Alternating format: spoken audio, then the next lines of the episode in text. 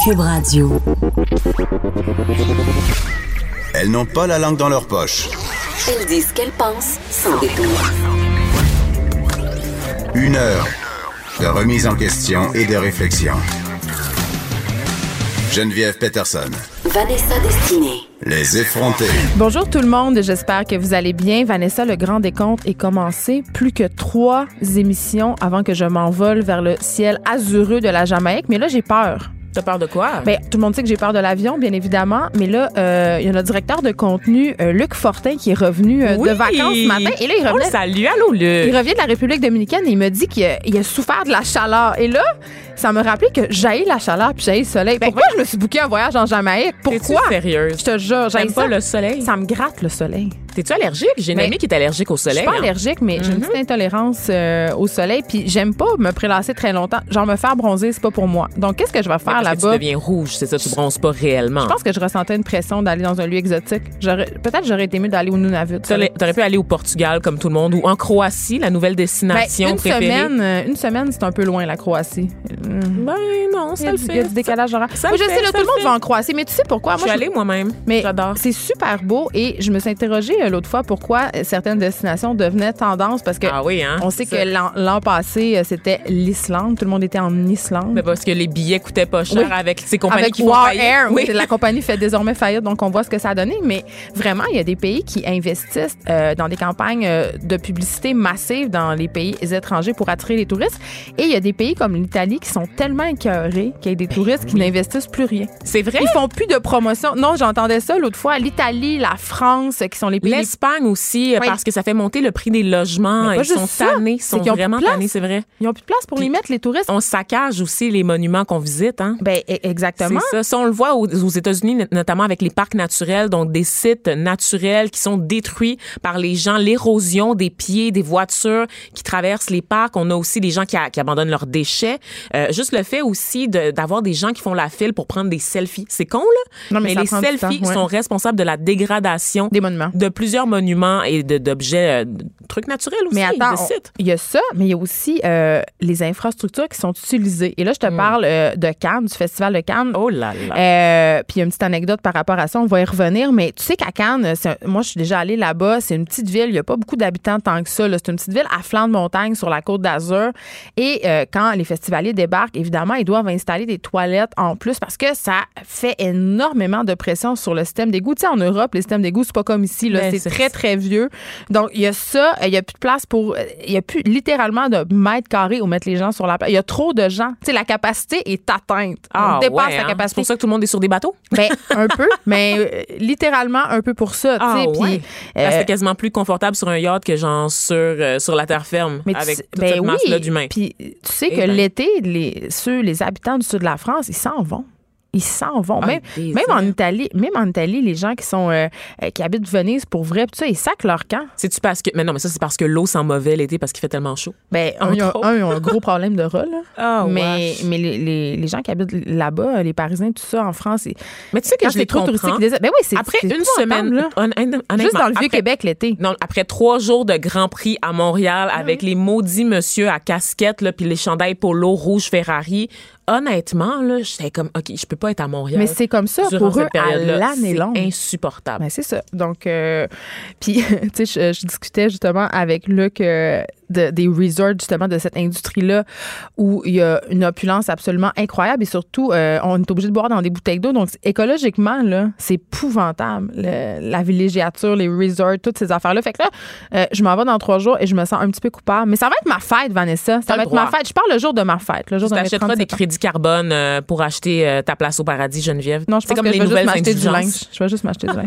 en, en- en Jamaïque. Je reviens sur Cannes parce que je sais pas si tu as vu ça passer. Euh, Il y a une mannequin, euh, c'est une actrice aussi vietnamienne, qui est menacée par son gouvernement, Vanessa, tiens-toi bien, de recevoir une amende à cause de la robe qu'elle portait sur le tapis rouge. Oh my God. Et là, euh, on va mettre une photo. Elle est vietnamienne, c'est Oui. c'est pas de la musulmanie, là. Non, non, c'est une Ah, Vietnamienne. On va mettre une photo d'elle. Noctrine, évidemment, c'est sûr que je prononce mal son nom. Elle a 29 ans. Elle était là pour présenter euh, le film Une vie cachée. Et elle avait une robe, et là, je vous la décris. Vous allez la voir là, sur notre site. Ah, pour vrai, il faut absolument aller la voir sur la page des effrontés. C'est c'est un bout de tissu qui cache pas grand-chose. C'était une robe noire. euh, diaphane, en fait, là, en tissu transparent avec des perles noires. Et on voyait, écoute, on voit son popotin, là. Et évidemment, euh, ça a fait le tour du monde. Je pense que c'est la robe la plus provocante que j'ai jamais vue de. Ah, oublie le pas- décolleté de G-Lo. Non, là. non, t'as pas vu la robe de Bella Hadid il y a quelques années. Ben, à je- honnêtement, je pense que ça Ah, allait plus mon- loin que On ça. va les comparer. On, va pourrait les, mettre- comparer. On va ça. les mettre la Mais euh, c'est ça, le ministère de la Culture, du Sport et du Tourisme vietnamien a laissé entendre qu'il pourrait donner une amende à la jeune femme. Je veux Ah, dire. ouais, hein. Oui, puis c'est un peu un peu cave parce que bon évidemment euh, donner une, une amende à quelqu'un parce qu'elle porte une robe trop osée, j'ai pas besoin de vous dire que ça a aucun sens, mais en plus, c'était pas une artiste qui était déléguée par ce ministère-là et envoyée à l'événement pour les représenter là, tu sais. Ben. Mais ils ont quand même dit que son ensemble était inapproprié, agressant et Agressant. indignant. Oh mon Dieu Seigneur. Oui, hein. puis là, ben, sais-tu qu'est-ce qui est un peu drôle? C'est que là, en ce moment, le ministère étudie les lois, OK, pour pouvoir donner la possibilité, euh, justement, de lui donner une amende. Il cherche une façon de lui en donner une. Et là, tu me montres la robe de Bella Hadid. Et pour vrai, moi, je la trouve moins provocante Ben voyons. que la robe. Sais-tu pourquoi? Pourquoi donc? Parce qu'on dirait que quand tu portes un drapé par-dessus de la peau puis qu'on voit en dessous, c'est plus provoquant que quand il n'y a rien. Ouais. Mais je trouve, en tout cas. on voit de la foufoune pareil. Là. Il y a- ferez- Il n'y a, pas gros foufoune, on s'entend, parce qu'elle est Ben très, là, très euh, mince. Là. En, en Mais- cas de, dans le cas de doctrine, on voit carrément ses fesses au Ah ouais, complet. hein. là. Est-ce que Au Cannes, c'est l'événement pour voir des fesses? Il me semble que Cannes, c'est le, le summum du snob. C'est pas, c'est pas comme les MTV Movie que c'est Awards. vraiment une tactique pour faire parler de soi. Là. Rendu là. là, Avoir quelques euh, contrats euh, sur, euh, sur des passerelles en Europe, qui sait? Ben, je- Sortir de. ben, en tout cas, une chose est sûre, c'est que son nom est circulé partout dans le monde. Et toi, Vanessa, est-ce que tu porterais une robe comme ça? Ouf, je pourrais jamais, en fait. Je pense pas avoir la silhouette euh, idé- idéale. Oh non, on est là-dedans, on est dans le beach body, là. On est dans le beach body. Je, je me suis réveillée ce matin un peu complexée. Ah, pour Euh, vrai? ah, non, un je trouve ça plate que tu dises ça. Des fois, des fois, ça m'arrive. Tu sais, Euh, je suis vraiment. Parce qu'habituellement, tu as super confiance en toi. Oui. Tu te trouves fabuleuse. Absolument, mais je me suis réveillée puis je me suis dit, ouf, je pense que je pourrais me permettre de perdre 10 livres. Honnêtement. 10 livres? 10 livres. C'est quand même pas rien, 10 livres. Là. 10 livres, c'est deux tailles de pantalon. Ouais, c'est c'est ce que je vise, honnêtement. là. Ouais, tu Euh, portes combien? Je porte du 10 euh, généralement. Euh, j'ai déjà porté le plus haut que j'ai porté, c'était du 12, mais j'ai déjà porté aussi du 7. Est-ce que tu es considérée comme taille plus? Je suis pas taille plus, mais je suis la fameuse fille médium, celle qui rentre toujours dans les vêtements. On a beaucoup de marques européennes, par exemple Zara. Ouais. Euh, ben, on avait Mango avant, mais on a Top Shop, on a Mango qui Vero. fait un grand retour au magasin Labbé. je capote. Euh, Vero Moda aussi, qui sont toutes des marques européennes, scandinaves, qui, euh, quand je me trouve dans ces magasins-là, je porte toujours les dernières tailles, les tailles les plus grandes de ces magasins-là. Mais est-ce que tu fait, penses parce que aussi- je ne rentre pas dans le médium de ces boutiques-là. Et le médium, en général, est la taille qui disparaît très rapidement, la taille Ben, qu'on- la dont taille on parle pas. moyenne. Oui, c'est ça, c'est la taille dont on te- parle pas, en fait. J'ai envie de te demander, euh, est-ce que tu penses que euh, tu rentres pas dans la, la taille de vêtements aussi à cause de ta morphologie? Ah ben oui, c'est Parce que je pense pas que les marques pensent encore tout à fait, mettons, aux femmes noires qui ont souvent des fesses plus bombées. ou Absolument, T'sais, absolument. Puis moi, je suis grande en plus. Hein. Rajoute le fait que j'ai T'as plusieurs handicaps. Ouais, absolument, mais non, mais c'est vrai, c'est beaucoup de tissu pour recouvrir mes fesses et le fait que je suis grande aussi. Ouais. C'est que souvent, genre, euh, j'ai des pantalons qui m'arrivent comme à la cheville alors que ça devrait être un pantalon long.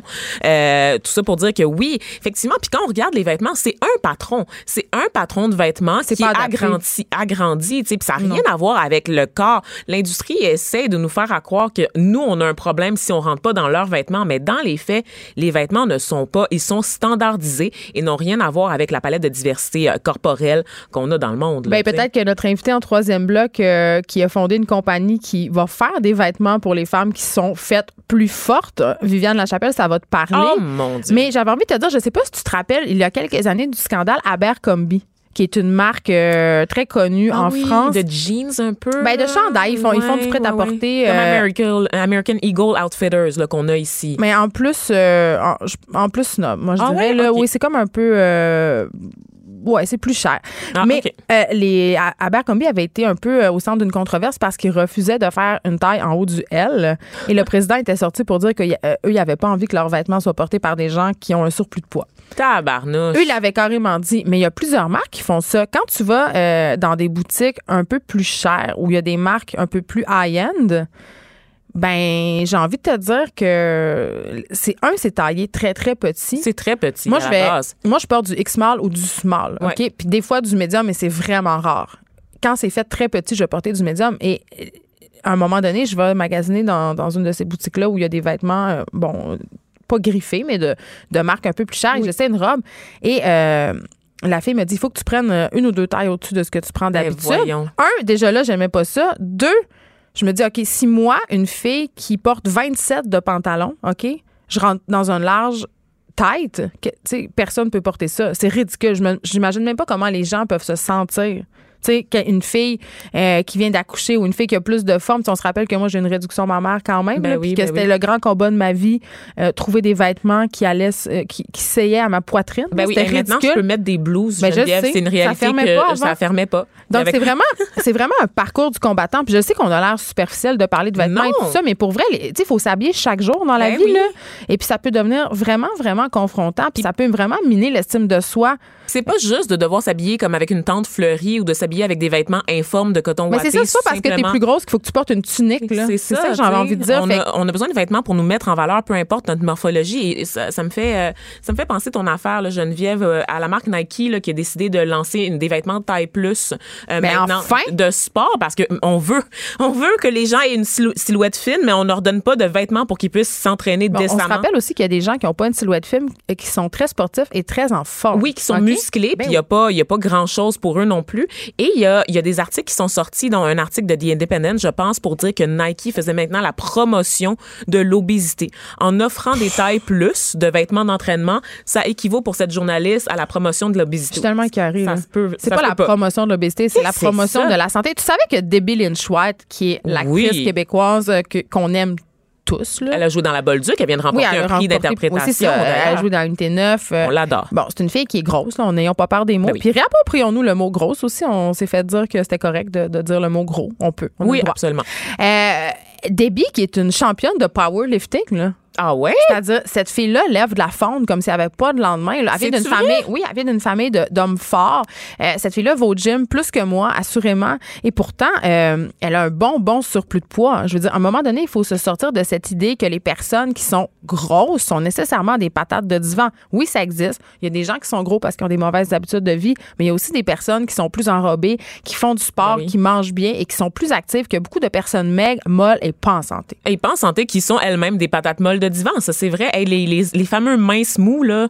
Ben. Moi, là, j'en ai beaucoup parmi mes amis. Tu sais, des gens qui ne s'entraînent jamais, qui ne font aucune activité physique et qui mangent mal, Ouais. mais qui restent minces à cause de la génétique, à cause du métabolisme, à cause de toutes sortes de raisons, l'environnement, peu importe. Mais c'est, c'est, c'est tellement pas, c'est pas un indicateur de santé. La- la- les personnes en chair, oh, je vois, des gens semblent sceptiques autour de moi, notamment dans la régie et tout ça, mais je vous assure que le, le chiffre qu'on a sur la balance n'est pas un indicateur de santé. Le tour Ah, de taille n'est pas un, indicateur de santé. C'est plus compliqué que ça. Il y a beaucoup d'idées préconçues justement sur le fameux tour de taille, la balance. L'IMC. Oh, l'IMC. Sais, il faut savoir que euh, quand tu fais beaucoup de sport, quand tu es très musclé, tu pèses plus lourd. Ben oui, le Euh, muscle, ton c'est IMC plus est lourd donc que la plus graisse. élevé. Donc, tu sais, c'est tout des paramètres. C'est très personnel, tu sais, cette affaire-là. Mais quand même, Vanessa, tu viens quand même de nous avouer que tu veux perdre du livre. Oui. Malgré tout. Oui. Fait que la pression sociale est forte. C'est la pression sociale, mais c'est aussi le poids que, avec lequel je suis en confiance. C'est-à-dire que c'est, j'ai toujours oscillé à C'est ton poids naturel. Mon poids Parce qu'on parle naturel. beaucoup de ça ces temps-ci, le poids naturel? qui est le poids là, je, je te dirais Logique. que oui, c'est ça, le poids logique, celui auquel, autour duquel je sais généralement. Puis là, moi, je me suis un peu laissé aller. Je te dirais que j'ai une bonne vie. Comme C'est à cause de moi. Non, pas du tout. Quand on est en amour aussi, on a tendance à, à plus manger. hein. Les couples, euh, les couples souvent vont grossir ensemble. Il y avait un article justement là-dessus. Ah ouais? les gens qui sont en couple ont un IMC plus élevé. Ben oui, J'ai pas de misère à le croire. Ben, c'est sûr. Tu sais, Puis on revient d'un hiver qui a été particulièrement long et Dieu sait que quand il fait froid, j'ai tendance à manger euh, la tourtière. Tu sais, tout- tous les, aliments lourds qui bourrent, en fait. Je sais pas si c'est pour ma dépense calorique. Je sais pas quelle excuse je peux m'inventer pour justifier euh, mon amour euh, du gratin de patates, mais sachez que ça existe. tu sais. Sachez que j'en suis là dans ma vie. Bon, fait qu'on va suivre ta perte de poids, tu vas nous en parler Oui. parce que là, tu t'engages-tu dans une démarche concrète d'alimentation plus saine? Ben, c'est sûr que j'ai commencé à faire le ballet, fait que ça a été pour moi Le ballet. Le ballet hop, la première, euh, ça m'a redonné le goût de faire du sport. Si on en parlait là au début euh, de la semaine, et je pense peut-être aussi m'inscrire à des cours de spinning. J'ai vu euh, une option qui, qui m'apparaissait fort intéressante, du spinning avec- de la musique pop en fait, vraiment dynamique, c'est des combats de divas. Oui, le spinning. Donc des choses pour me motiver à faire du sport. Et je sais toi Geneviève que tu es fan de spinning, donc j'ai ta bénédiction. T'as ma bénédiction. Yes. Puis, si vous avez jamais essayé ça, le spinning, puis vous cherchez à vous remettre en forme au niveau cardiovasculaire et à perdre du poids par la bande, parce que que c'est vraiment un résultat direct. C'est une heure de cardio. Le spinning, ça peut être vraiment, vraiment cool. Puis on a tous un peu peur de ce sport-là parce qu'on a cette idée qu'il y a une espèce de moniteur en avant qui crie puis que c'est agressant. tu sais, aux vidéos là, de- d'aérobie des années C'est pas du tout 80, ça. là, C'est un peu qui passait le dimanche à 10 h là, Non. à la télé. Puis je vous le dis, là, si vous êtes du genre à être intimidé par les gyms et par les cours de groupe parce qu'on se compare toujours, tu sais, quand tu vas dans un cours de groupe, il y a des gens qui sont forcément meilleurs, on n'est pas tous au même niveau, mais au spinning, c'est chacun sur son vélo. Donc, personne le sait euh, si t'es moins bon, si t'es moins habitué, puis c'est toi contre toi. Fait que pour les gens, super. les gens qui sont confrontés par le gym, c'est une bonne porte d'entrée. Voilà. Euh, on s'en va ailleurs avec Nicolas de Rosa. Nicolas, qui, est, euh, qui est notre euh, gars de drogue, qui vient nous parler de drogue. Mais là, c'est pas de ça. c'est pas de ça que tu viens nous parler C'est ce notre matin, euh, Nicolas de Rosa. Bonjour. Salut. Euh, tu as publié un article parce que la semaine dernière, on a parlé avec Vanessa euh, de quelque chose qui circulait sur les internets, euh, qui allait avoir en fait un défilé de la fierté hétéro à Boston Ouais. euh, à la fin août. Et là, c'est drôle parce qu'en fin de semaine, je suis dans un bar karaoké, j'ai rencontré euh, des Bostonnais et je leur ai parlé de ce fameux défilé-là et ils étaient outrés. Ils étaient complètement. Complètement. Ben, en fait, ça. Moi, je pensais que c'était un peu un truc euh, dont personne n'avait entendu parler, mais non, ça, ça a quand même fait euh, les manchettes. Et ça, en tout cas, pour moi, ça me semble absurde, mais justement, je l'ai dit, ça a fait un espèce de gros tollé sur les médias sociaux. Mais raconte-nous un peu, euh, les organisateurs derrière cet événement-là, c'est qui? Ouais, ben c'est ça en fait. Que, comme tu disais, là, ça a quand même provoqué beaucoup de réactions aux États-Unis, Ben. notamment. Même ici, là, on a entendu beaucoup parler. Puis euh, les médias n'ont pas vraiment creusé beaucoup. Euh, qui était derrière ça. Il y a eu quelques articles qui sont parus par la suite, mais au départ, il y a eu beaucoup d'indignation, beaucoup de réactions. Puis on apprend que, bon, l'organisme Super Happy Fun America qui organisait ça, ben, il est lié à un autre groupe qui s'appelle euh, Resist Marxism et, euh, grande surprise, euh, des gens d'extrême droite. Parce que toi, tu as fait voilà. cette enquête-là. D'ailleurs, c'est publié sur le site de Tabloïd. Donc, c'est un organisme euh, d'extrême droite qui prétend, en fait, que les hétéros seraient opprimés. Ouais, ben, Excuse-moi, là. Non, mais tu sais, en fait, c'est ça, c'est qu'ils prétendent pas ça pour vrai. C'est juste, dans le fond, du, du trolling, c'est du troll. là, Ils disent ça Ils juste sont pour comme la présidente de la FFQ.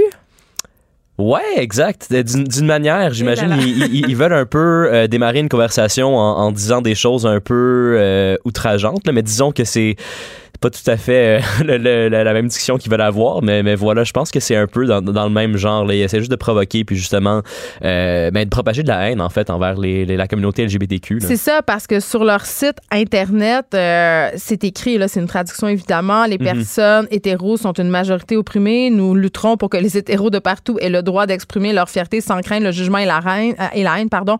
Un jour, les hétéros seront traités d'égal à égal avec les autres orientations. C'est ironique, évidemment. On fait appel au à tout le mouvement, l'espèce des revendications des LGBTQ. Et là, eux, ils ont même voulu ajouter une lettre, la lettre S pour straight, à, à, ce- à cette suite de lettres-là. Je veux dire, c'est, ridicule, mais il y a des gens qui ont embarqué là-dedans, beaucoup, là, qui n'ont pas saisi l'ironie, qui, ont, qui leur ont fait de la pub. Ouais, ben dans- surtout des opposants là, qui, qui ont embarqué là-dedans. là. Ouais. Je pense pas qu'il y a grand monde qui ont endossé euh, ce qu'ils disaient. Moi, en tout cas, personnellement, je trouve ça assez drôle l'affaire d'ajouter le S après LGBTQ. Là, Pourquoi comme- tu trouves ça drôle? Ben, si, on, si on regarde comme mettons le, le troisième degré là-dedans le deuxième degré, c'est assez comme c'est comique là, mais euh, mais bon, je suis pas d'accord avec ça bien sûr là, mais c'est ça, tu sais, il y a- il y, a beaucoup de monde qui ont réagi puis d'ailleurs euh, eux ils avaient ils avaient dit que Brad Pitt était leur mascotte par exemple de, de leur défilé, tu sais. Fait que euh, Brad Pitt il a dû euh, dénoncer ça, tu sais, il y a eu des articles qui ont été écrit Ils ont là-dessus. menacé de poursuite. Tout à fait, tout à fait, tu sais, puis, puis c'est, des réactions comme ça qui ont donné de la pub gratuite Mais c'est par un piège. Tout le monde est tombé dans le piège. Même nous, on en a parlé. On est en train d'en parler en ce moment. Il y a l'acteur Chris Evans qu'on connaît pour son rôle dans le film Captain America euh, qui, a- qui en a parlé. Brad Pitt aussi. Oui, c'est ça qu'on vient de dire. Ah oui. Écoute, Vanessa, arrête de magasiner des sacoches non, en pas ligne. du tout. Je gère la page Mais- Facebook des effrontés. Mais Chris Evans, justement, il y a quand même 12 millions d'abonnés. Ouais. ça donne énormément euh, de visibilité à cet événement-là. Et c'est ça qu'ils voulaient, les organisateurs. Ils voulaient faire parler d'eux. On est tous tombés dans ce piège-là. Ben, je pense que, tu sais, veut, veut pas, là, euh, faut qu'on fasse un peu de, de, de réflexion euh, là-dedans parce qu'on est quand même dans une culture du clic beaucoup dans les médias. N'est-ce pas? Quand, ben, ah, un peu, un peu. Des fois, là, certaines, euh, certaines entreprises de presse euh, sont comme ça. Je sais pas de qui Donc, euh, non, je sais pas non plus. mais, mais tu sais, c'est- c'est c'est des histoires comme ça là, qui sont complètement flyées, là, complètement, que c'est n'importe quoi. C'est ce genre de choses-là qui créent l'indignation, qui créent des clics. Puis on sait, on sait très bien là, que quand on suscite des émotions négatives, quand on suscite la frustration chez des lecteurs, ben c'est ça qui fait le plus cliquer, ça qui fait le plus réagir. Puis veut, veut pas, quand Chris Evans, quand Brad Pitt parle de ça, ben quand une célébrité dit quelque chose. Mais ça attire l'attention. Voilà. Puis j'ai envie de te dire, Nicolas, puis je sais pas si tu seras d'accord avec moi là-dessus, c'est que évidemment, il y a beaucoup de lumière qui est fait euh, sur ce groupe-là, qui est Super Happy Fun America. Il y a peut-être des gens qui vont aller voir ça, pas Mhm. pour niaiser, c'est-à-dire ils ont jamais entendu parler de ça. Là, ils voient euh, que ça circule dans les médias, ils vont voir et tout d'un coup, ils trouvent un discours pour en quelque sorte se radicaliser quelque part. Oui. C'est oui, ça le but de ça. Ben, je pense, je pense que le but de Parce ça, moi, je me demande beaucoup c'est quoi le but là, en ce moment? c'est sûr que c'est difficile de savoir c'est quoi exactement le but, mais d'habitude, là, quand, quand, quand des groupes emploient des tactiques de la sorte, moi, je pense que leur but ultime, c'est de tenir le défilé, puis ils s'attendent à ce que du monde vienne contre-manifester. ça va avoir lieu, tu penses? Parce que le maire peut pas l'empêcher, le maire de Boston. Euh, Il n'y aurait pas vraiment de raison pour l'empêcher, en fait. S'ils La ont un liberté. itinéraire euh, fixe, s'ils ont un itinéraire clair, euh, ils ont la liberté d'expression. Puis surtout aux États-Unis, ils ont une liberté d'expression beaucoup plus absolue qu'ici, disons. Là. Fait que je pense qu'ils s'attendent à ce que du monde vienne manifester. Puis là, à ce moment-là, ils pourront accuser ces gens-là. Ah, ben, vous êtes euh, juste, euh, vous discriminez euh, contre les, contre les straight, t'sais, parce que là, vous voulez même pas qu'on s'exprime sur. Fait que je pense que c'est un autre piège qui tendent ultimement. Là. Fait que je pense Et on va que- tomber dedans. J'ai Ben, l'impression qu'on va tomber dedans. Que, tu sais, ultimement, je pense qu'il va y avoir quoi? Peut-être 20 personnes à leur manif, là. Eh ça va là pas là. être. Mais tu vas euh, suivre ça pour nous, Nicolas de Rosa. Je pense que ne nourrissez, donc. ne nourrissez pas les trolls devrait euh, quand même être quelque chose à laquelle on réfléchit. Et là, je profite euh, du fait que tu es là, Nicolas, parce que je niaisais, je disais que tu avais le bait drogue à l'émission. Mais on en a parlé l'autre fois quand tu es venu. De la possibilité de décriminaliser Mhm. les drogues. Puis Vanessa était pas nécessairement d'accord avec nous parce que nous, euh, notre position, c'est qu'on on aimerait que toutes les drogues soient décriminalisées. Et là, il y a le comité de la santé de la Chambre des communes euh, qui exhorte le gouvernement fédéral à étudier justement l'expérience du Portugal qui a décriminalisé la possession de drogue, Mhm. toutes les drogues. Mhm. Euh, toi, tu penses quoi de ça? Ben, ce serait un bon premier pas. Tu sais, euh, ultimement, je pense pas que, que, que la décriminalisation, c'est nécessairement une bonne chose. Ben, c'est une bonne chose dans le sens qu'on criminalise plus les utilisateurs. Mais, euh, veut, veut pas, les drogues vont quand même venir de sources euh, illicites. Fait que je pense que c'est la Toi, légalisation. plus loin? Ouais, légalisation totale. euh, Mais moi plutôt. aussi, on les, on les produirait. Vanessa n'est Ouais. pas d'accord. Je suis toujours pas d'accord, en fait, parce que je considère que dans des communautés particulièrement vulnérables, Ouais. notamment les communautés autochtones de l'ouest du pays, et c'est en se basant d'ailleurs sur cette réalité-là que les gens ont formulé leur rapport, je pense que ça va continuer à faire encore plus de ravages. Donc, parce que les gens, ça veut pas dire, par le fait que ce soit légal, fait pas en sorte qu'il y a plus de ressources pour accompagner les gens qui consomment la drogue. Donc, on se ramasse avec des populations qui overdose sur des médicaments ou sur de la drogue obtenue de manière illicite qui va quand même être coupée avec plein de Ben, cochonneries. c'est là, là. où moi je suis un peu avec toi. On Euh, s'entend, là. Si on prend l'exemple du Portugal, on sait quand même qu'au Portugal, il y a 170 centres de thérapie euh, pour 11 millions de personnes, OK? Et le pays, quand même, offre des services de santé mentale et une éducation obligatoire en ce qui concerne l'utilisation et les méfaits des drogues dans ces écoles. Donc, c'est un peu irréaliste de présumer que le Canada pourrait juste faire tout ça sans mettre en place beaucoup de mesures. Et on sait qu'on a déjà des problèmes vraiment intenses avec l'Auto-Québec, les machinations installées dans les populations vulnérables. Oui. Je pense qu'on aurait comme une... Puis la grandeur du territoire aussi. Ouais, ça. pense là, aux Autochtones notamment, je reviens là-dessus, mais Ouais. dans le nord du Canada, dans le nord du Québec, la drogue fait des ravages et ce sont des communautés qui sont isolées, qui sont déjà difficiles d'accès pour des soins de santé bien, bien normaux, euh, comme Ouais. par exemple des médecins obsté- obstétriciens. Ben, juste avoir l'épidurale, c'est difficile. Ben, c'est très difficile, donc tu peux pas, tu peux pas dire on va légaliser ça puis il y aura pas de conséquences Non, pour mais c'est vous? sûr- c'est sûr qu'il faut euh, faire plein d'autres choses autour de ça, mais je veux juste peut-être apporter une nuance. Les machines à sous, là, euh, si le gouvernement les, les faisait pas, il y a personne qui les, qui les ferait. Non, ça Alors serait le crime organisé qui serait encore là-dedans comme avant, comme c'était le cas avant. C'est ça, alors que la drogue, là. Et euh, pourtant, tout le monde s'insurge quand on parle d'ouvrir un nouveau casino dans un quartier vulnérable. Pourquoi on s'insurge? Parce qu'on sait qu'il y a des conséquences réelles. Ouais, ça va être donnes- géré par le gouvernement. Écoute. Oh mon Dieu. Ils sont pas d'accord. On est vraiment, vraiment pas d'accord. On n'est pas obligé d'être d'accord, On c'est ça qui est beau. Euh, et là, je veux juste souligner pour nos auditeurs que le premier ministre Justin Trudeau euh, refuse pour l'instant d'envisager la décriminalisation. Donc, capotez pas, c'est pas à veille d'arriver. On s'arrête un petit peu. Geneviève Peterson. Vanessa Destinée. Elle manie aussi bien le stylo que le micro. De 9 à 10, les effrontés.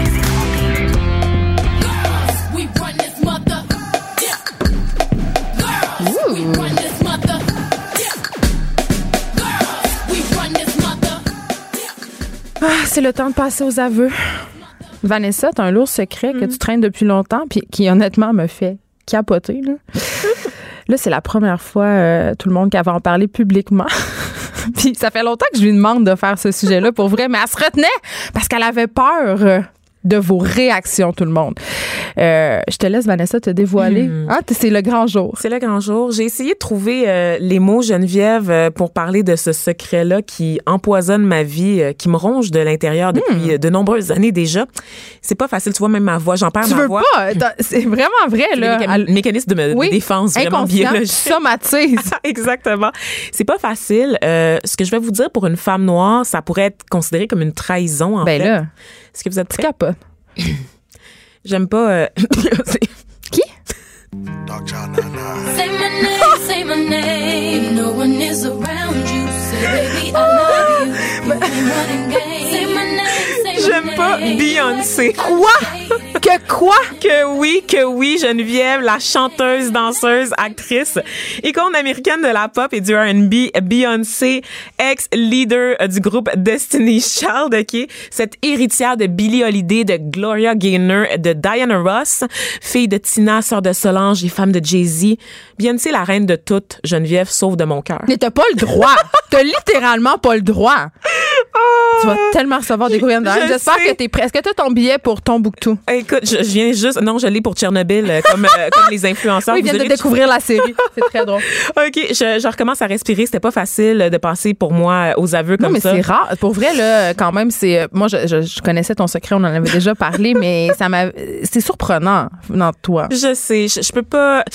Pourquoi est-ce que je- pourquoi est-ce que j'en parle maintenant, Geneviève? C'est parce que je peux plus, j'en peux plus là, d'assister silencieuse à cette sanctification de Beyoncé. Queen Bee. Ah, Queen Bee qu'on a, mais qu'on a même élevé au rang de Dieu le Père là, en parlant d'elle comme si c'était, euh, c'était le Messie. Excuse-moi, est-ce qu'on never forget ses photos de grossesse où elle est déguisée en Vierge Marie? Ah, mais c'est littéralement ça. C'est Ben, épouvantable. Sa performance aussi. Moi, la seule fois, là, j'étais là, c'est c'est beaucoup trop. au MTV Music. Award où est-ce qu'elle avait une espèce d'aura, un halo autour de sa tête puis qu'elle portait une espèce de toche dorée puis qu'elle était littéralement soulevée par des fidèles, OK? Ça, c'est too much, OK? On vend- j'aime pas tant sa musique. ah ben c'est ça.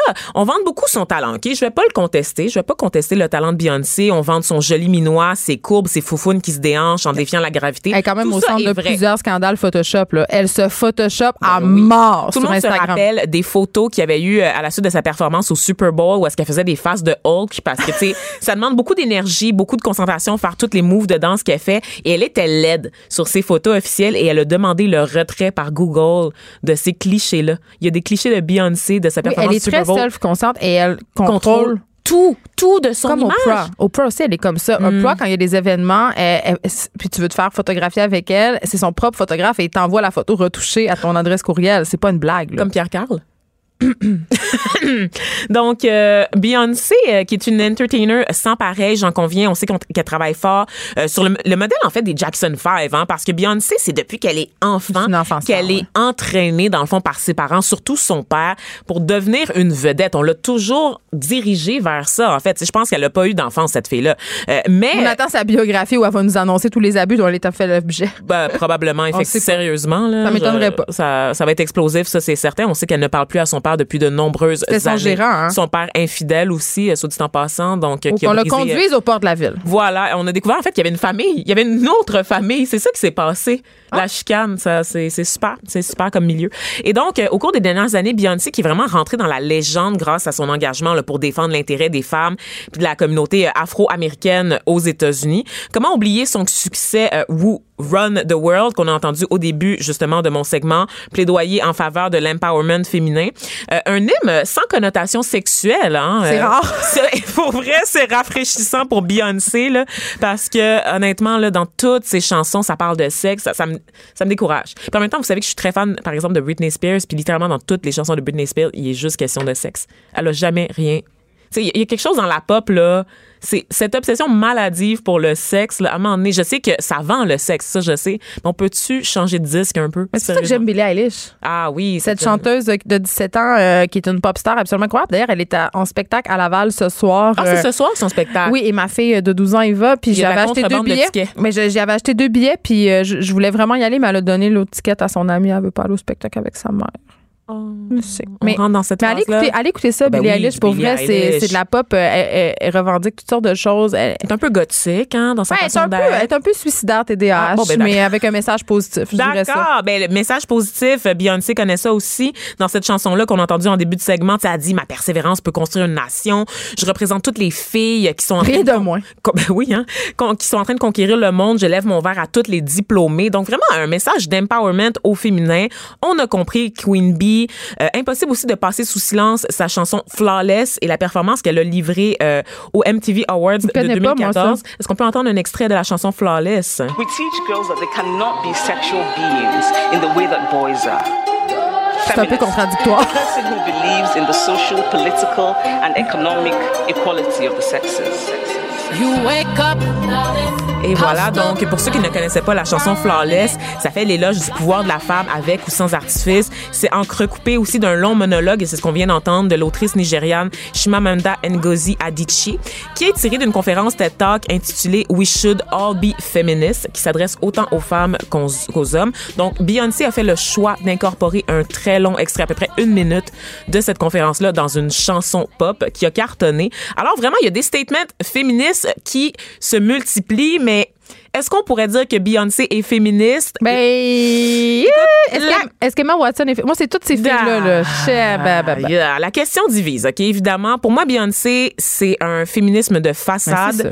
Édulcoré au possible et instrumentalisé surtout à des fins mercantiles. Comment j'appelle ça, moi, ce ce Ouais, vas-y J'appelle ça le féminisme de salon de coiffeur. Oh mon... Ne me remerciez pas.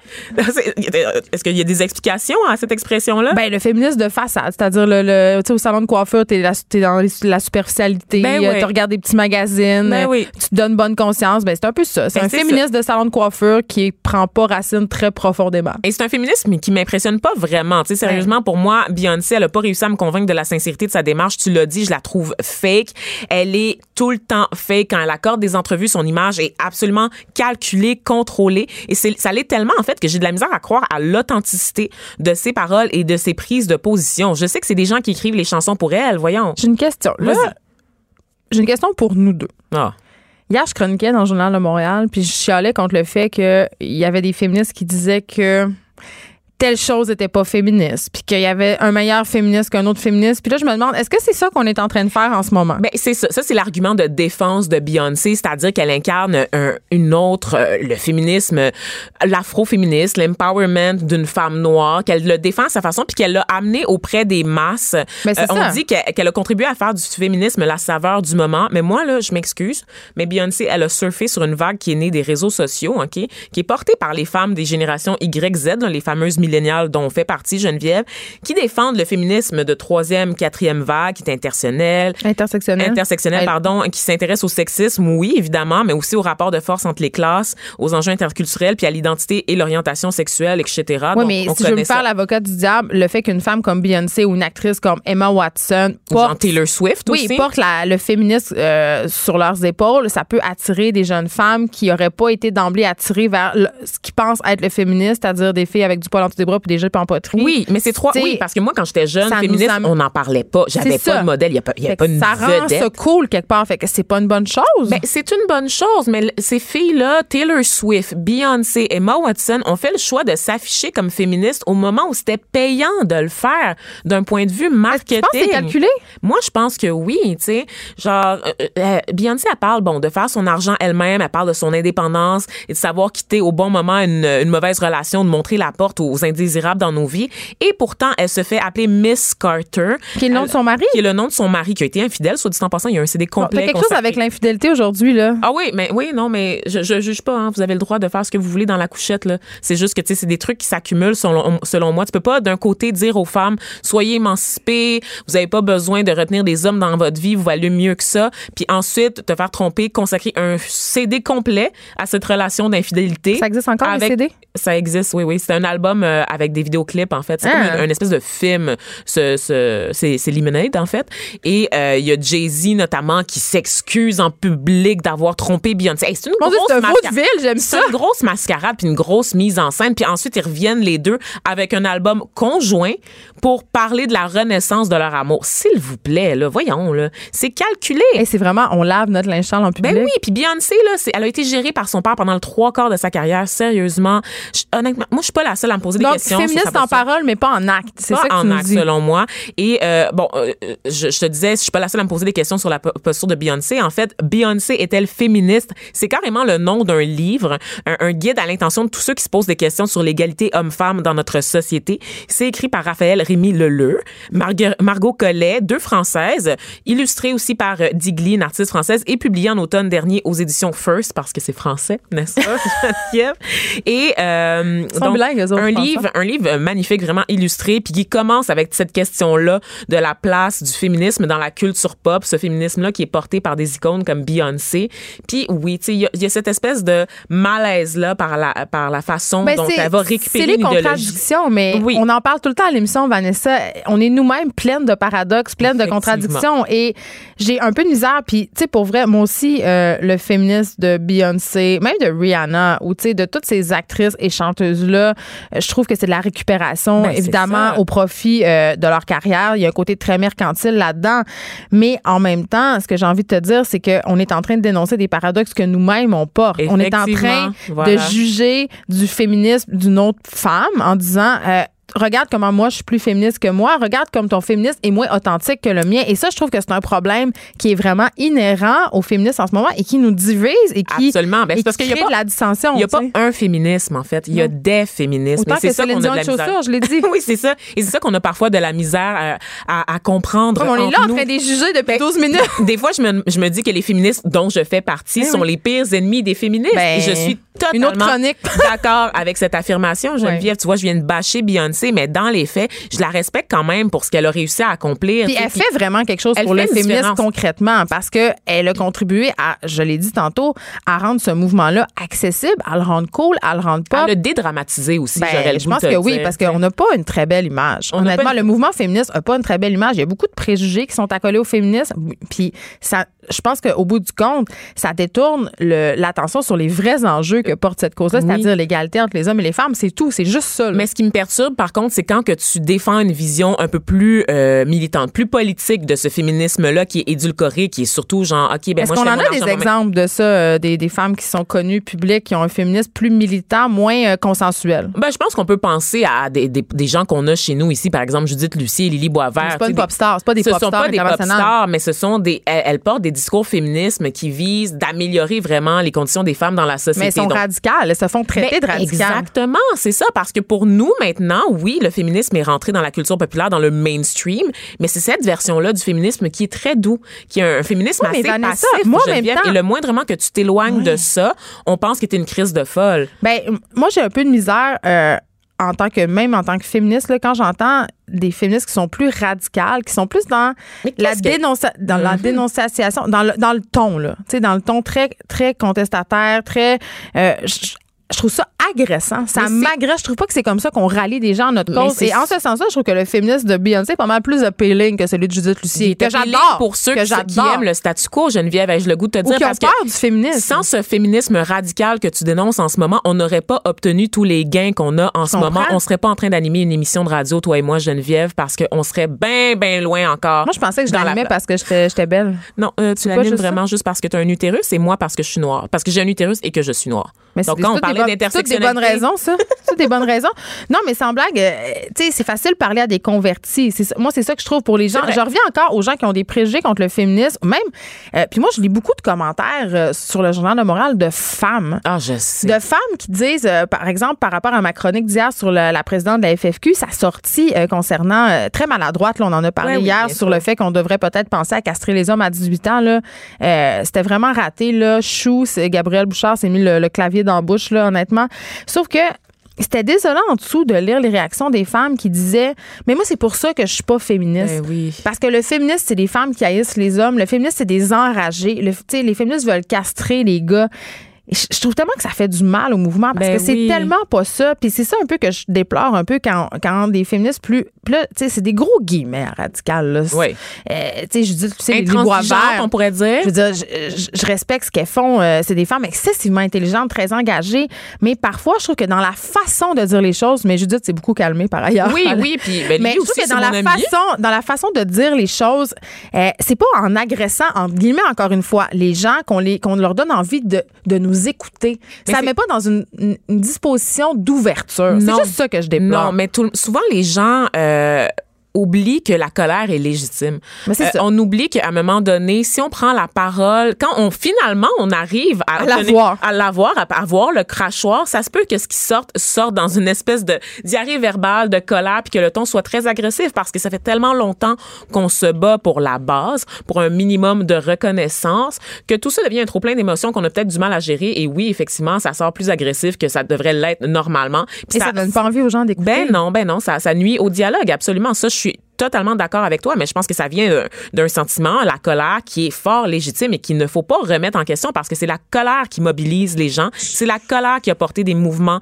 euh, sociaux, que ce soit des mouvements de libération des femmes ou de libération des minorités, euh, soient-elles sexuelles ou ethniques, tu sais. Mais je trouve quand même c'est poche parce que des, des discours comme ça ou des sorties comme celle d'hier, euh, ça fait qu'il y a des hommes aussi qui, qui ont l'impression qu'on est tous des frustrés. Puis, tu sais, ça, ça creuse encore plus le fossé entre les hommes et les femmes. Ça crée de la au sein même du mouvement féministe. C'est contesté euh, la présidence de la FFQ en ce moment. Puis j'étais Ben vraiment oui. catastrophée de voir tous les commentaires transphobes que j'ai vu circuler sur les médias sociaux. On l'appelait Monsieur Gros comme le bras. Ah, Euh, ça, c'est fatigant, franchement. mais je comprends- paresseux. mais je comprends pas- Hey, vous êtes même pas originaux, forcez-vous. Mais je comprends même là pas- sur son, ses idées, pas sur son identité. Voyons Ben, c'est clair que ça allait virer comme ça. C'est impossible que ça, ça allait pas virer comme ça. Mais, euh, tu sais, gros manque de jugement euh, de la part de, de cette femme-là. Puis après ma chronique, il y a des gens pour me, qui m'ont écrit pour me dire qu'elle en avait racheté sur les médias sociaux quand même. C'est Elle- vrai? elle- ouais, elle est allée Ah, j'ai encore plus loin. Elle est allée encore plus loin sur Twitter. Donc, euh, vraiment un, un gros manque d'élégance de la part euh, de Ben, cette madame-là, madame Bouchard. euh, au bon moment, Oui, puis de dire aussi que c'était peut-être pas une bonne Ben blague à faire, là. Parce que, tu sais, là, je veux pas. euh, l'argument facile, c'est de dire si c'était un homme qui avait dit ça, il aurait été cloué au pilori. On n'aurait pas essayé de justifier en disant que c'était de l'humour. Et j'ai envie de dire que les gens qui disent ça, oui, c'est un peu facile, mais c'est quand même un peu vrai. C'est quand même un peu vrai. Si Richard Martineau était sorti, d'un- sort demain pour dire euh, je pense qu'on devrait réfléchir à enlever l'utérus de toutes les femmes à leur majorité, je pense qu'il aurait perdu sa job. Je- Honnêtement. Je- je- c'est plate à dire, mais dans ce cas-là, je, puis je trouve ça poche, là. Je veux pas mettre de l'eau au moulin euh, Non, non, au parce jeu que des les- masculinistes, la mais il y mauvaise a quand même un double standard. Ben oui, ça peut être des deux côtés. Je suis bien d'accord avec Ouais. toi là-dessus. Je suis d'accord avec toi. Mais par contre, euh, je pense, en tout cas, C'est délicat. c'est très délicat comme situation. Euh, je- ouais, la question des doubles standards, là, honnêtement, je- Mais c'est l'argument facile. On dit toujours ça. Ouais. Si un gars avait dit ça, ça, ça susciterait euh, Mais les gars des choses. Mais moi, je dis tout le temps la blague. affaires. 2000 ans d'oppression. On a le droit de dire ça. des affaires. Honnêtement, les hommes disent des affaires bien pires sur les femmes au quotidien et conservent leur tribune, conservent leur micro. Des hommes se rendent coupables d'agression Mais je pense envers pas- les femmes et conservent leur poste. Geneviève, je veux dire, à un moment Mais c'est donné... pas public. Quand c'est rendu public, Ben, même quand c'est public, je te dirais, Geneviève, euh, t'as vu beaucoup d'hommes tomber récemment au Québec Ben, à la suite de déclarations. Quand ben même, oui, là, mais t'as vu le, t'as vu combien de témoignages il a fallu pour faire tomber Gilbert Ouais. Rozon. Finalement, c'est quoi? tout le monde un le témoignage savait. qui a été retenu? Oui, tout le monde le savait, puis les gens en parlent, mais ça, c'est pour plein d'autres raisons. Ben, Donc. Beyoncé est-elle féministe? C'est une question à laquelle on tente de répondre euh, dans un livre que tu as lu pour nous de Raphaël Rémy Beaulieu. Est-ce que tu le conseilles? Tu Oui, le conseilles? oui. Ben, en fait, c'est ça. Pour euh, faire une petite critique très brève là, de ce livre-là, je le conseille. Je pense que ça peut être un beau guide pour des, des jeunes féministes qui veulent s'initier au féminisme avec des termes accessibles. accessibles. C'est pas, c'est pas universitaire, c'est pas lourd. Tu sais, le ton est dans l'air du temps. Par contre, c'est très franchouillard. Donc, les exemples sont très français. Les références sont français. Euh, puis je constate aussi que les féministes françaises sont très en retard par rapport euh, en à l'Amérique du Nord sur les discussions sur Pas le juste les féminisme. féministes, Vanessa. Écoute, Oui, euh, les discussions égalité homme-femme, je pense qu'en France, ça commence, alors que nous, on a une bonne longueur d'avance. Donc, peut-être que pour celles qui sont un peu plus férues de féminisme puis plus calées sur le sujet, elles vont trouver euh, qu'on est pas mal rendu ailleurs de notre côté. mais c'est un beau livre. En tout cas, moi, Oui, je l'adore. ça avait l'air très bien. Il est à et, moi. euh, Je le passe pas. Embrassons nos paradoxes, tout le monde. Pour nous rejoindre en studio, Studio à commercial cube.radio. Appelez ou textez. 187 Cube Radio. 1877 827 2346. Les effrontés. On est avec Viviane euh, Lachapelle, fondatrice de la compagnie de mode La Chapelle Atelier. On en a parlé de toi, euh, Viviane, avec notre chroniqueuse euh, culturelle euh, Élise Jeté, parce que euh, le 29 mai dernier, tu as lancé, si on veut, euh, ton initiative de mode. On y reviendra sur qu'est-ce que c'est. C'était une campagne de financement et tu as ramassé en une journée 8000 Ouais, ouais. En une journée, c'était super. Je m'attendais pas à ça. Non, ben c'est quand même un bon montant. Et là, euh, évidemment, euh, tu as décidé de faire des vêtements pour. Et là, je veux pas me mettre le pied dans la bouche. Je marche sur une douzaine d'œufs. Mhm. Est-ce qu'on dit taille forte, taille plus pour les grosses, pour les rondes? Qu'est-ce qu'il faut dire? Moi, j'aime vraiment ça pour les grosses, mais on peut dire taille plus pour comme grand public, là, pour que tout le monde comprenne. Mais tantôt, on a utilisé le mot grosse parce qu'on a quelqu'un qui est venu ici à l'émission pour nous dire qu'on pouvait l'utiliser, ce Ouais. mot-là, et le revendiquer. Euh, mais là, évidemment, toi, tu as décidé euh, de faire ces vêtements-là parce que, faut pas se le cacher, l'offre qui est disponible en magasin, dans le prêt-à-porter, euh, c'est souvent fait pour les femmes minces et même quand c'est des tailles fortes, entre guillemets, euh, le linge n'est pas adapté. Mhm. En tout cas, moi, définitivement, je trouvais pas euh, de produit qui me, qui me satisfaisait là, donc j'ai décidé de le faire moi-même, aussi simple que ça. Mais je pense qu'il y a des, des choses qui, euh, qui rendent heureuses des femmes puis euh, des hommes, puis tant mieux. Juste que moi, je trouve qu'à Montréal, il manquait une option, définitivement, quelque chose de minimaliste, de simple. Fait que j'ai décidé de le faire moi-même. Oui, parce que j'ai comme l'impression que l'image qu'on a de la mode pour les personnes qui sont plus grosses, c'est euh, la tunique. Tu sais, Ouais, on quand espèce même, de- très couvrant, on ouais. essaie de cacher vos corps. Mhm, définitivement, oui. Puis euh, souvent, je trouve qu'il y a un mauvais choix de motifs aussi. C'est-à-dire? Euh, ben, très floral, euh, des fois des, des rayures et tout ça. du linge de ma tante? Ouais, en fait, aussi, définitivement, ouais. Puis c'est ça. Moi, je trouve, je pense que j'étais tannée. Puis parfois même, je voyais des, des femmes puis des hommes puis habillés. Puis je trouve qu'ils font, ils font de leur mieux. Parfois même, ils payent très cher pour leurs vêtements. Ouais, parce que c'est cher, les- Ouais, la mode en fait. plus. Ouais. Puis je trouvais ça toujours décevant. Je trouvais que le résultat était pas pas top. Je trouvais que ça méritait, il méritait mieux. Fait que dans le fond, si je comprends bien ce que tu nous dis, toi, tu t'es mis à faire du linge, du linge que tu aimerais porter. Ouais, définitivement. Ouais, que j'attendais depuis longtemps, puis ça arrivait pas. Puis même s'il y a quand même des, des grandes compagnies, euh, si on pense entre autres à H&M, Mm-hmm. même Joe Fresh, euh, tout ça, bon, c'est sûr que c'est des compagnies de fast fashion et ça, c'est un autre débat. Là. C'est Mm-hmm. des compagnies qui font du linge très vite à des coûts très bas en exploitant, si on veut, des travailleurs. Mais ils ont quand même, j'ai l'impression quand même qu'il y a une certaine sensibilisation au sein de l'industrie de la mode parce qu'évidemment, il y a de plus en plus de personnes euh, qui ont toutes sortes de formes. Donc, même ça, ça convenait pas? Tu trouves que c'était. Ben, moi, je trouvais, je trouvais que c'était une belle. euh, c'est un, c'est un bel avancement. Je pense qu'on initie le dialogue et tout ça. Ça commence à comme prendre place dans les magasins. Je trouve ça intéressant. Puis moi, je suis vraiment ouverte à ça. Puis je magasine dans ces magasins-là. Je suis intéressée par les modèles qui sortent. Euh, moi, personnellement, j'avais envie de participer au mouvement un peu bon local, montréalais. Mais c'est ça. Puis ça, je trouvais que ça manquait dans, dans le style que moi, je cherchais. Parce que toi, tes vêtements, comment ça va fonctionner? Là? Où est-ce que c'est fabriqué? C'est quoi la démarche? Au Fait complet? Ouais. Euh, je fais affaire avec un patroniste euh, que j'ai appelé sans que j'ai harcelé pour qu'il travaille avec moi, puis il a finalement accepté. Puis on va on fait Mais des pourquoi il voulait pas travailler avec toi? C'est parce que c'était du linge. Ben, il est pour- très occupé, il y a beaucoup de OK, demandes. c'est pas parce que c'était du linge taille plus. Non, c'est la première fois qu'il fait ça, mais il avait vraiment envie. Euh, ben, je pense que j'ai réussi à le convaincre, mais il est, quand même en demande. Donc, euh, il fait mes vêtements sur moi. Donc, je suis comme le modèle euh, de base. Puis après ça, on développe les produits là, pour les quatre tailles. Puis, vous avez une façon que je trouve assez originale. euh, votre sizing chart Mhm. sur votre site, c'est pas euh, euh, 10, 12 tenants. Ce sont des, des pictogrammes. Explique-nous Ouais. un peu comment ça fonctionne. Les icônes. Euh, en fait, il y a quatre tailles en tout. Puis chaque icône est, euh, est identifiée à comme deux tailles. Évidemment, là, sur, le, sur la plateforme qui n'est pas encore so- sortie, ça va sortir en, en automne, euh, il va avoir un indicatif de taille assez précis pour, évidemment, là, être capable de, de faire un choix éclairé en tant que cliente là, et client. Euh, par contre, dans le vêtement en tant que tel, il n'y a pas de taille. Donc, ça va être identifié par un, icône un peu ludique qui représente euh, la taille.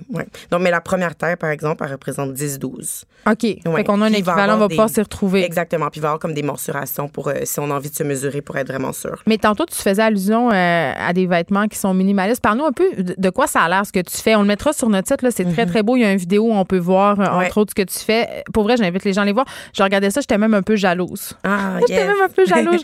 J'en aurais voulu pour moi, mais je suis bien consciente Ouais. que l'offre vestimentaire s'adresse à moi. Fait que je, vais- je, je- vais vous laisser ça. J'avoue qu'au au mon idée, c'était un petit peu ça. C'était de créer un produit qui allait rendre jalouses les, les femmes ben, puis les hommes euh, petits là, qui ont plus de facilité à s'habiller. Ouais. Puis après ça, j'ai comme un petit peu changé mon image parce qu'en fait, j'ai juste envie que ça soit inclusif puis que tout le monde ait des options euh, bien, là. Puis j'ai comme enlevé le côté un petit peu euh, Baveux? agressif et baveux. C'était comme une vengeance pour toi, un peu, une douce vengeance? Ouais, quand même, ouais. puis quand mes amis, euh, avec, ben d'ailleurs hier je magasinais, puis il y a une de mes amies qui dans une section plus 16 qui était comme merde là, il est beau ce top là, tu sais, j'aurais voulu me l'avoir. Puis j'étais un peu comme ben tu sais, c'est ma réalité depuis toujours, tu sais, fait que là c'est ton tour, ma chérie. Parce que toi, depuis euh, que tu es jeune, tu vas dans les magasins puis tu vois des beaux vêtements que tu peux pas porter. ouais, c'est arrivé toute ma vie, ouais, définitivement. Puis ouais. comment ça te faisait sentir? Ben ça a toujours été difficile. Puis euh, c'est drôle parce que hier j'étais comme en entrevue puis je racontais que heureusement j'ai eu une famille aimante, j'ai pas été intimidée à l'école, ça ça s'est bien passé, mais j'ai quand même vécu toujours ça comme un échec, tu sais. Puis j'ai toujours aimé la mode, mais j'ai toujours manqué d'options. Puis j'ai toujours dit que si j'avais été plus mince, j'aurais beaucoup plus de style parce que comme j'étais jamais capable d'aller au, au, euh, où ma créativité voulait aller au niveau comme de mon style. Mais parlons-en justement du style, euh, parce que euh, j'imagine que tu connais Julie Artachot, qui est une photographe euh, qu'on aime beaucoup et qui milite aussi euh, Ouais. contre la grossophobie. Gabrielle Lisa Collard aussi. À un moment donné, je parlais avec elle, puis elle me disait, c'est comme s'il y a des vêtements qui nous sont interdits. C'est-à-dire que si, en ce moment, c'est la, mode des shorts de vélo très serrés ou des Ouais. shorts courtes, des crop tops, donc ces chandails qui sont très courts. Puis elle m'avouait que quand elle, elle osait porter ce type de vêtements, elle avait des commentaires ou des regards un peu désobligeants, comme si les personnes grosses n'avaient pas le droit, justement, devaient se cacher. Mm. Euh, c'est dommage. Je pense que c'est. Puis même moi, j'ai encore de la difficulté à faire ça. Fait que Pour vrai? Ouais. À porter ce que ça. tu veux? Ouais, ben en même temps, je pense que j'ai un style quand même couvrant. Puis ça, ça va, ça, ça, ça paraît dans mon, euh, dans la chapelle. Euh, c'est des produits vraiment japonisants, euh, vraiment minimalistes. Donc, assez long et tout ça. C'est comme mon style. C'est ça que j'aime. Par contre, j'encourage tellement les femmes à porter comme ce qu'ils veulent. Puis moi, je trouve ça magnifique quand j'en croise. Puis je suis à l'aise de leur dire que je trouve que ça leur va vraiment bien. Euh, si moi, je suis à l'aise de le faire encore, malheureusement, non. Ouais. Ça s'en vient, peut-être. Mais je les admire vraiment. Ouais. Puis, euh, qu'est-ce que tu réponds aux gens euh, qui peut-être seraient tentés de dire que tu fais la promotion de l'obésité? Parce qu'on en a parlé tantôt Ouais. de, de Nike qui lançait cette collection taille plus et ça leur a été reproché de faire de faire la promotion de l'obésité. D'ailleurs, c'est quelque chose qui est reproché aux femmes rondes qui disent publiquement qu'ils sont bien avec leur corps. Mhm. Euh, je pense qu'il y a comme une distinction à faire euh, dans toute une question de métabolisme puis tout ça. Moi, je suis comme née avec avec ce corps-là. Euh, Tu as j'ai- toujours été comme ça. J'ai toujours été comme ça. J'ai des photos à l'appui. J'ai toujours eu des bourrelets. Écoute, tu sais. Pas obligé de le prouver, Ouais, ça tu, me, tu crois? Mais, dans le fond, ce que, ce que j'essaie de dire, c'est si t'es bien dans ton corps, c'est l'important, puis il y a moyen d'être en santé. Tu sais, moi, je m'entraîne, j'ai toujours bien mangé, mais je vais jamais euh, perdre tant plus de poids que ce que j'ai en ce moment. Euh, mon médecin me l'a déjà dit petite parce que je me demandais, si mes mollets allaient maigrir et tout ça pour mettre telle botte, blablabla. Et elle me disait, non, tu sais, t'es musclé, t'es fait comme ça. Donc, euh, c'est ça, je pense que la distinction qu'on doit faire. Je pense qu'il y a moyen d'être vraiment en santé puis être grosse. Puis des initiatives comme la, la tienne, comme la Chapelle Atelier, ça permet peut-être de, euh, pour les personnes grosses d'arrêter de se sentir inadéquates, sais, mises au banc de la société. Et là, euh, si euh, les gens veulent acheter tes affaires ou veulent voir, qu'est-ce qu'on fait? Euh, en ce moment, ce qui est en vente, c'est les chandails La Chapelle, des tote bags. C'est sur la campagne Ulule. Donc, c'est sur une plateforme, là, c'est européen. On mettra le lien sur la page ouais, Facebook. C'est une campagne de socio-financement. Je vais bientôt mettre deux morceaux en pré-vente. Donc, ça va être possible d'avoir les. Ça va être quoi ces morceaux-là? C'est, je les ai pas sortis encore. Ah, tu veux pas nous le Mais dire? je peux le dire, Ah, dis-le, une primaire. Un, un cache-cœur qui s'appelle Ah! le Top Chantal, qui est en lin. Bravo Et- pour le nom. Oui, le top Chantal. Et la jupe Alberte, euh, qui est comme une jupe euh, qui s'enfile un peu élastique. Puis il y a comme un- une boucle en avant là, sur le côté. Vraiment belle. Donc, ça qu'on pourrait l'acheter en pré-vente et Ouais, tout le reste de la collection ainsi que ton site web, ça va être disponible euh, À dans, l'automne. dans le courant Ouais. de l'automne. J'ai pas la date précise encore, mais disons fin octobre. Est-ce que les gens peuvent encore donner à la campagne de socio-financement? Ouais, il reste 30 jours à peu près. Euh, évidemment, on a atteint l'objectif, mais là, je vais me fixer un deuxième objectif. Ben oui, tant qu'à faire. Euh, puis, euh, en fait, l'idée, c'est de faire partie du mouvement, porter la marque. On a des beaux t-shirts et tout ça en échange de des contreparties. Mais écoute, c'est extraordinaire et pour vrai, euh, c'est une très belle initiative. Allez voir ça. Ça s'appelle La Chapelle Atelier. Merci, Viviane là, La Chapelle, pour euh, d'être venue nous voir et pour tout ce que tu fais. Merci, Merci. beaucoup. Cube Radio.